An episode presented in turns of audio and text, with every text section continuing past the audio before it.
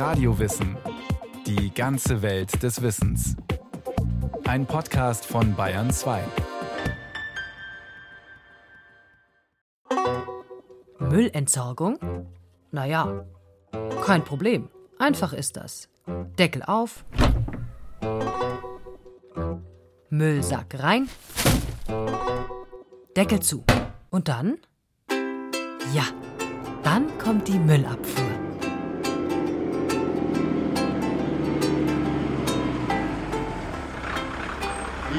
Die drei von der Müllabfuhr. Müllabfuhr, Müllabfuhr. Wir fahren raus um sieben Uhr. Sieben Uhr, um sieben Uhr. Wir kümmern uns um jeden Dreck. Jeden Dreck, der Dreck muss weg. Der Dreck muss weg. Der Dreck ist weg. Nur, wo geht er jetzt hin, der Restmüll? Der Restmüll geht von ihrer Tonne aus direkt ins Heizkraftwerk. Dort wird ausgeladen und dann wird der Müll verbrannt. Sagt Günter Langer vom Abfallwirtschaftsbetrieb München. Na also, heutzutage scheint die Sache mit dem Müll ja doch recht einfach zu sein. Oder? Es ist weniger Müll geworden dadurch, dass wir das Drei-Tonnen-System haben. Wenn Sie korrekt trennen, haben Sie ja nur noch ein Drittel des Mülls. Sie haben also das Papier, was wiederverwertet wird, das geht in die Papierfabrik. Das Biomaterial, also das organische Material, geht bei uns in die Vergärungsanlage. Und das Einzige, was nicht verwertet wird, ist das, was in die graue Tonne kommt, in die Restmülltonne. Das ist alles Material, was sofort verbrannt wird. Da wird also nicht mehr sortiert, sondern das geht direkt in die Verbrennung. Mülltrennung, Müllentsorgung, Müllabfuhr, Müllwiederverwertung, Müllberge und Müllhalden, Mülltüte, Müllsack und, und, und. Der Müll hat die deutsche Sprache nicht nur um Dutzende Komposita bereichert, er bestimmt mittlerweile unseren gesamten Alltag. Ein Leben ohne Müll, das klingt heute undenkbar. Und trotzdem, die Geschichte einer geregelten Müllabfuhr, so wie wir sie heute für selbstverständlich halten, diese Geschichte ist, obwohl kaum zu glauben, eine relativ kurze. Bis vor 200 Jahren kannte man im süddeutschen Sprachraum noch nicht einmal das Wort Müll. Das, was man unbedingt loswerden wollte, nannte man seinerzeit Unrat. Und diesen Unrat wurde man auf manchmal sehr profane Art los. Da sind die Fenster, wie oft wirft man altes, zerbrochenes Geschirr herunter? Mach dein Testament, bevor du zum nächtlichen Mahl gehst. Richte zum Himmel ein seufzend Gelübde und ein stilles Gebetlein, das diesen Fenstern nicht mehr entström als der Guss einer Wanne. So wie im alten Rom dem Satiriker Juvenal der Hausunrat um die Ohren flog, so konnte es auch den Menschen vom Mittelalter bis in die frühe Neuzeit hinein ergehen. Ein anonymer Kupferstich aus dem 16. Jahrhundert etwa zeigt verängstigte Bürger, die panisch versuchen, eine enge Gasse zu durchqueren, während aus den Fenstern in den oberen Stockwerken die Bewohner ihren Unrat auf die Straße kippen. Die Leute werfen das auf die Straße und dann kommt das Wasser, dann kommt der Regen und spült den Unrat aus der Stadt sagt Roman Köster. Er ist Professor für Wirtschafts-, Sozial- und Umweltgeschichte. Davon abgesehen haben Menschen im Mittelalter aber auch einfach deutlich weniger weggeworfen, als wir das heute tun. Also es gibt etablierte Märkte für Gebrauchtwaren, Metalle werden selbstverständlich im Haushalt wiederverwertet, alle möglichen Materialien werden wiederverwertet, einfach aufgrund viel größerer Knappheit. Was als Müll wirklich anfällt, ist Asche und alles, was der Mensch so ausstößt, also Fäkalien, äh, Abwässer und so weiter. Trotz der drastischen Schilderungen einiger Zeitgenossen dürften die Stadtbewohner des Mittelalters ihren wenigen Restmüll für damalige Verhältnisse meist doch einigermaßen gesittet entsorgt haben. Denn viele der Stadthäuser hatten nicht nur ein Fenster zur Abfallbeseitigung, sondern auch einen Garten. Und in dem war Platz für den Unrat. Die wesentlichen Wege im Mittelalter, den Müll loszuwerden, sind, man wirft das, äh, den Müll entweder in eine Jauchegrube und dann sammelt sich das über die Wochen und Monate so an und dann wird das von Bauern irgendwann abgeholt oder als Dünger auf dem Feld ausgebracht. Das ist ein normaler Weg. Kot und Unflat vor den Türen ist binnen drei Tagen wegzuführen. Eine Verordnung für München aus dem 14. Jahrhundert. Der Magistrat will die Bürger zu mehr Sauberkeit erziehen. Denn nicht nur die Menschen verursachen Müll, sondern auch Tiere. Hühner und Schweine, die in der Stadt gehalten werden und auf den Straßen herumlaufen. So wie auch mit dem Schweinehalten soll geschehen, so wie vor Alten. Damit niemand keinen Unflat vor seiner Türe oder auf der Gasse hat, Unsauberes aus den Häusern gießen, wird man auch mit Strafe büßen. Nicht nur Strafandrohung, sondern auch eine sehr spezielle Art der Müllabfuhr hatte man in München parat, sogenannte Rennsäue. Das sind also Schweine, die durch die Stadt getrieben worden sind und die die festen Abfälle gefressen haben, sagt Günter Langer vom Münchner Abfallwirtschaftsbetrieb. Es ist ja eine hübsche Vorstellung von Wiederverwertung. Die Rennsäue fressen unseren Müll und wir essen zum Dank die Rennsäue. Aber so ganz hat dieser wunderbare Kreislauf wohl nicht funktioniert. Das hat sich dann auch aufgehört, weil das war natürlich hygienisch auch ein Riesenproblem. Und dann hat man eben angefangen, darüber nachzudenken, das Material zu sammeln, richtig zu sammeln und auch eine Gebühr dazu zu verlangen. Und das war sozusagen der Beginn der Münchner Müllabfuhr 1891, dass die Magistratsabteilung gesagt hat, ab jetzt gibt es eine geordnete Müllabfuhr, jeder Münchner muss was dafür bezahlen und dafür kommt die Müllabfuhr und sammelt das Material. Doch bis es in den deutschen Städten Ende des 19. Jahrhunderts zu einer geordneten Müllabfuhr kommt, musste viel passieren. Natürlich war über die Jahre hinweg das Hygiene- und Sauberkeitsbewusstsein der Bevölkerung gewachsen, aber auch die Bevölkerung wächst im Zuge der Industrialisierung unaufhaltsam. Während des 19. Jahrhunderts nimmt in Deutschland die Bevölkerungszahl ungefähr von 25 auf 60 Millionen Menschen zu und die meisten oder ein Großteil dieser Bevölkerung wird in den Städten geboren oder zieht in die Städte. Also Berlin zum Beispiel ist eine Stadt, die explodiert im 19. Jahrhundert. Geradezu München explodiert auch in der zweiten Hälfte des 19. Jahrhunderts geradezu. Sagt Roman Köster. Er hat ein Buch über die Geschichte des Hausmülls geschrieben. Mehr Bevölkerung. Das bedeutet weniger Platz in den Städten. Die Gärten in den Hinterhöfen, wo früher die Jauchegrube war, werden überbaut. Die verbleibenden Jauchegruben werden nach und nach verboten. Und mehr Bevölkerung bedeutet auch mehr Dreck. Dank Max Pettenkofer und Robert Koch wusste man, Dreck und Krankheiten stehen in einem engen Zusammenhang. Die Stadtverantwortlichen mussten handeln. Also die reagieren vor allem auf die Gefährdung durch die Cholera. Manche Historiker bezeichnen die zweite Hälfte des 19. Jahrhunderts als die Zeit der Hygienerevolution die nun auch die Stadtreinigung erfasst. Man entwickelt Konzepte.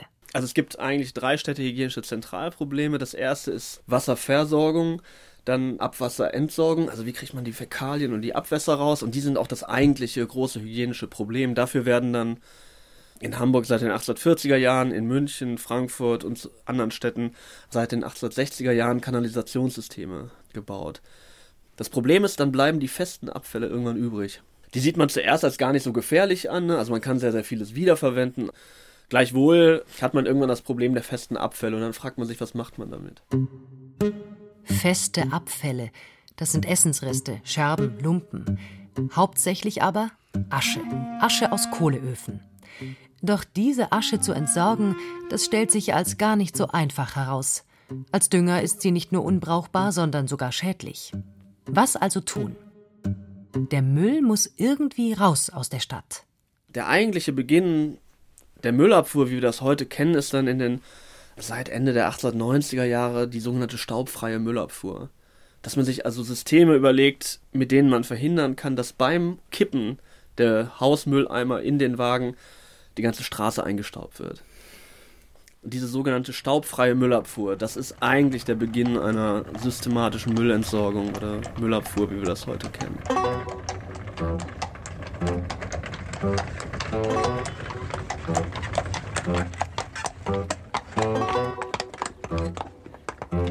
In München entwickelt ein Schmiedemeister aus Giesing ein besonderes Gefährt zur staubfreien Müllentsorgung.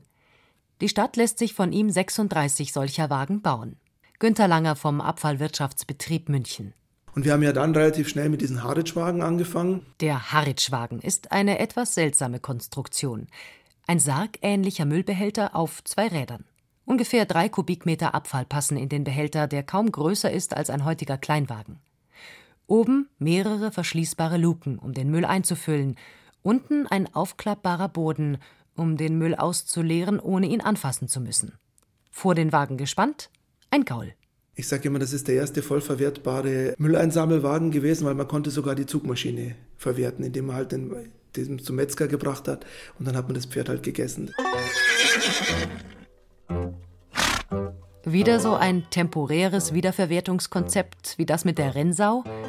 Dieses Mal nicht.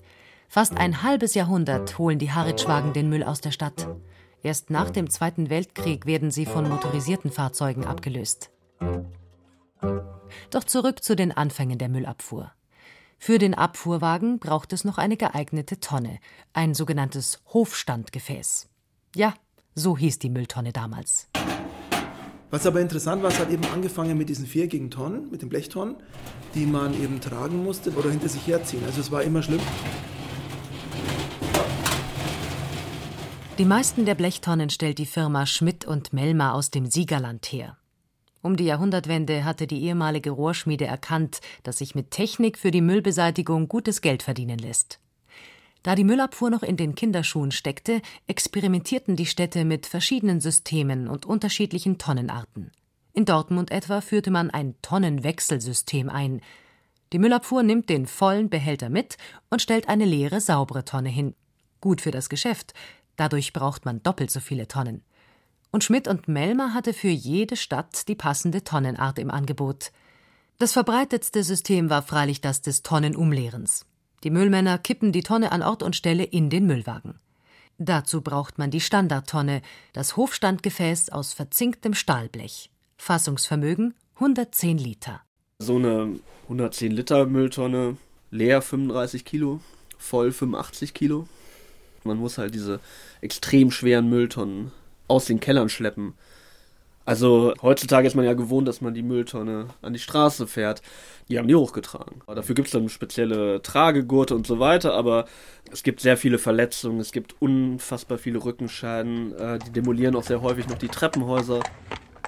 Wir sind die drei von der Müllabfuhr, Müllabfuhr, Müllabfuhr. Wir kümmern uns um jeden Dreck jeden Dreck, der Dreck muss weg. Der Dreck muss weg. Nur, was macht man damit? Ein Blick über den Tellerrand zeigte, am besten wäre es, den Müll zu verbrennen. In England nämlich tüftelte man schon seit Jahren an Müllverbrennungsanlagen. Und in England funktioniert das auch sehr gut, weil die Engländer sehr viel mit bestimmten Kohlesorten heizen, wo dann noch relativ viel nur so halb verbrannte Kohle übrig bleibt. Das heißt, wenn sie das dann in der Müllverbrennungsanlage verbrennen, dann brennt das gut. Und man kriegt dann irgendwie so eine Form von Schlacke raus und dann kann man die für den Straßenbau verwenden. Und da versucht man das ab 1896 auch in Deutschland, nur in Deutschland geht es ziemlich schief. Es wäre ja zu schön gewesen. Man verfeuert den Müll und ist ihn los. Und dafür bekommt man sogar noch Energie und Straßenbelag. Das Problem? Der deutsche Müll besteht zu einem erheblichen Teil aus Asche. Doch diese Asche eignet sich nicht für eine einigermaßen rentable Müllverbrennung. Man hätte noch andere Brennstoffe zuführen müssen. Müllverbrennung funktioniert in Deutschland vorerst nicht. Also greift man auf ältere Konzepte zurück. Was dann seit den 1890er Jahren populär wird, ist das sogenannte Konzept des Müllbergs. Also man hat im Prinzip einen Ort, am besten irgendwie einen stillgelegten Steinbruch, weil das hat eine Schüttkante, da braucht man dann den Wagen nur an die Kante führen und Klappe auf. Wo dann der gesamte städtische Müll dann quasi abgefahren wird. Das ist das ursprüngliche, technisch extrem einfache System. In München probiert man einen Sonderweg. Der Müll wird auf Eisenbahnwägen verladen und an den Stadtrand nach Puchheim gebracht. Dort wurde im Auftrag der Stadt eine Müllsortieranlage errichtet. Also man hat Knochen raussortiert. Knochen waren damals sehr wertvoll für die Seifenherstellung. Man hat Holz raussortiert. Holz konnte man ja wieder verbrennen. Textilien konnte man verwenden für Putzlappen, für Flicken, für alles Mögliche. Und nur der Rest, der da übrig geblieben ist, der ist dann im Endeffekt auf die Deponie gekommen. Das war aber nicht mehr sehr viel. Nun sollte es aber in unserem Jahrhundert keine Menschen mehr geben, die, um ihr täglich Brot zu verdienen, gezwungen sind, dasselbe aus dem Kehricht herauszulesen. Ein zeitgenössischer Bericht über die Zustände in der Puchheimer Sortieranlage. Etienne de Fodor, Generaldirektor der Budapester Elektrizitätsgesellschaft, besichtigt das Werk. Ich möchte die Verfechter dieser Idee einmal dazu veranlassen, sich nur einen einzigen Tag in einer solchen Sortierungsanlage aufzuhalten. Jedes einzelne herausgelesene Stück muss von einem menschlichen Wesen in die Hand genommen werden, und diese Hand fährt dann in das Gesicht, um die Fliegen abzuwehren. Nase und Mund bleiben offen und saugen den Geruch der auf den Fäulnis befindlichen Abfälle ein. Fodor empfand die frühe Art des Recycelns als barbarisch und hielt das Müllsortieren für nicht lohnenswert. Die Stadt München musste jährlich viel Geld zuschießen, um die Anlage in Betrieb zu halten. Fodor favorisierte stattdessen Müllverbrennung zur Stromherstellung. Nur, wie gesagt, das funktioniert mit dem deutschen Müll ja nicht.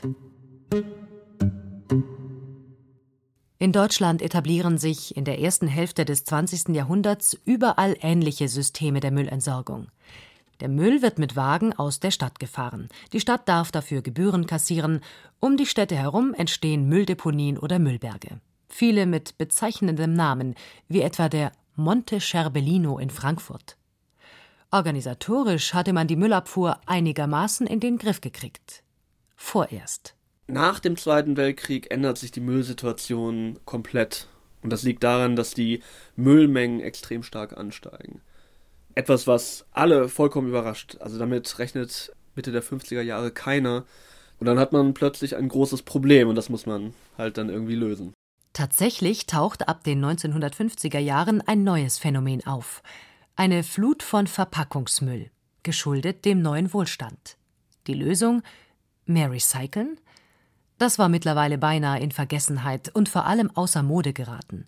Die neue Wohlstandsgesellschaft wollte nicht alte Sachen wiederverwerten müssen wie ihre armen Vorfahren. Die Puchheimer Sortieranlage hatte man übrigens nach Kriegsende geschlossen.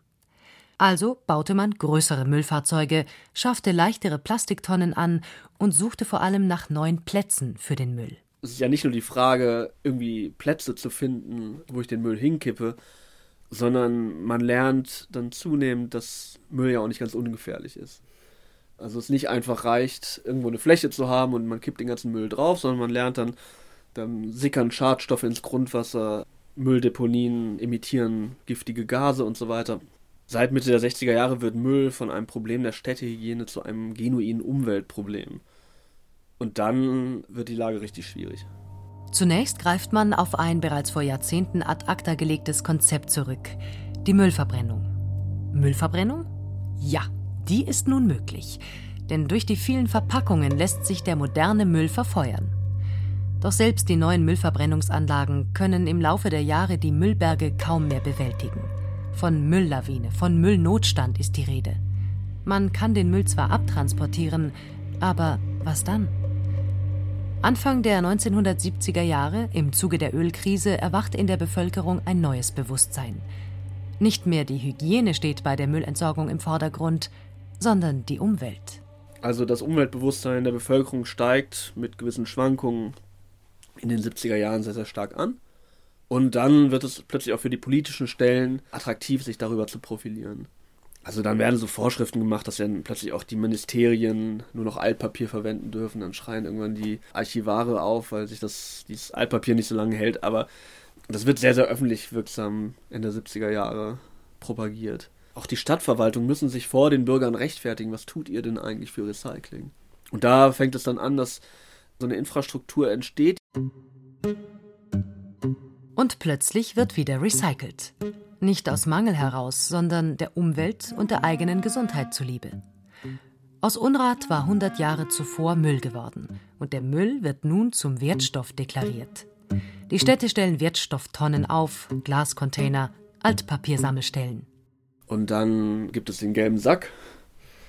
Der wird 1990, 91 eingeführt. Das ist dann zehn Jahre ein äußerst prekäres System. Dann geht es irgendwann etwas besser. Und dieses Drei-Tonnen-System, wie wir es heute kennen, kommt erst nach der Jahrtausendwende setzt sich voll durch. Trotz Recyceln, Mülltrennen, trotz dualem System und moderner Müllabfuhr, eigentlich sind die Müllberge in Deutschland nicht kleiner geworden. Nur, man sieht sie nicht mehr. Einerseits hat man die alten Müllberge begrünt, andererseits kann man heute den Restmüll effektiver verbrennen. Viel davon bleibt nicht mehr übrig. Günter Lange. Was bleibt übrig? Es bleibt noch Schlacke übrig, es bleibt Filterstäube übrig und die Filterstäube werden, weil sie toxisch sind, unter Tage gelagert. Es gibt Bergwerke dafür, die dafür geeignet sind.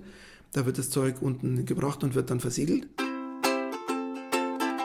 Erstaunlicherweise hat sich die Müllabfuhr seit ihrer Erfindung vor über einem Jahrhundert im Prinzip wenig verändert. Am Morgen kommen die Müllmänner und nehmen unseren Abfall mit.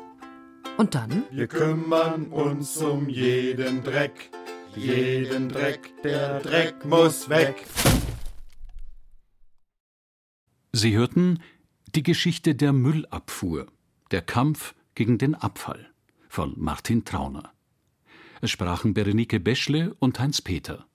Ton und Technik Winfried Messmer, Regie Martin Trauner. Eine Sendung von Radio Wissen.